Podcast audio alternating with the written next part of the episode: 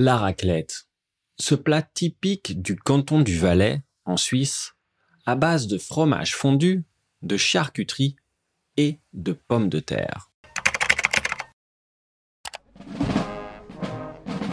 Pour réussir à tenir tout l'hiver, alors que les températures descendent et que les grosses doudounes ressortent, rien de mieux que de se replonger dans les vieilles recettes des bergers suisses.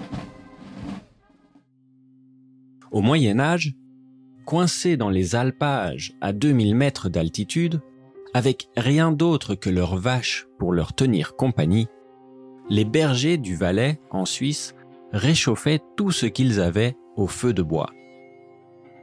Sans fruits et légumes frais, tout ce qu'ils avaient se résumait au fromage de leurs vaches, plus durable que de manger les vaches elles-mêmes. En plaçant des demi-meules de fromage devant le feu de bois pendant quelques minutes, puis en raclant la couche supérieure une fois celle-ci fondue, la raclette était née. Le mot raclette vient du verbe français racler, en référence à l'action de racler le fromage fondu sur une assiette. La raclette aujourd'hui un plat emblématique des Alpes suisses et françaises, est bien plus qu'un simple repas. C'est devenu une expérience culinaire conviviale, réconfortante et délicieuse qui réunit famille et amis autour d'une table. Une tradition qui perdure depuis des siècles. Quelques rares restaurants servent encore la raclette fondue au feu de bois mais la plupart ont modernisé leurs équipements, troquant les cheminées pour des installations électriques plus rapides et moins coûteuses. D'autres installations électriques ont même été miniaturisées pour une utilisation à domicile, pour des tablés jusqu'à 12 personnes.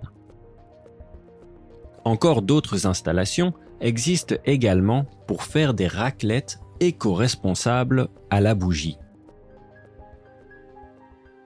Si vous décidez de vous réchauffer la panse en faisant des provisions de graisse nécessaires à la survie en hiver, les ingrédients de base de la raclette sont simples. Le premier, c'est le fromage, judicieusement appelé fromage à raclette, de Suisse ou de Savoie. En plus, la raclette est accompagnée d'une variété de charcuteries telles que le jambon cru le saucisson sec et la copa, qui apportent une touche de salé et de texture à chaque bouchée. Les pommes de terre sont un autre élément essentiel de la raclette. Généralement cuites à la vapeur, elles fournissent une base réconfortante et absorbent délicieusement le fromage fondu. Les cornichons et les oignons marinés complètent l'assortiment en apportant une touche de fraîcheur et de croquant. Et d'acidité aussi, pour contrecarrer la graisse du fromage. Ce qui me mène à ce dernier conseil non négligeable. Ne buvez pas d'eau avec votre raclette. L'eau favorise la coagulation du fromage dans l'estomac, ce qui peut ralentir la digestion et entraîner des maux de ventre.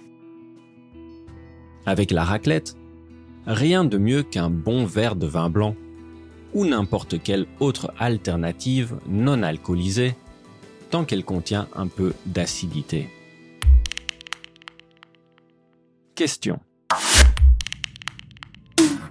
Quel plat à base de fromage fondu vous aimez? Quelles sont les variantes de recettes de la raclette? Quels sont vos meilleurs souvenirs autour d'une machine à raclette? La raclette, bonne ou mauvaise pour la santé? Comment les anciens comprenaient les réactions chimiques des ingrédients cuisinés ensemble?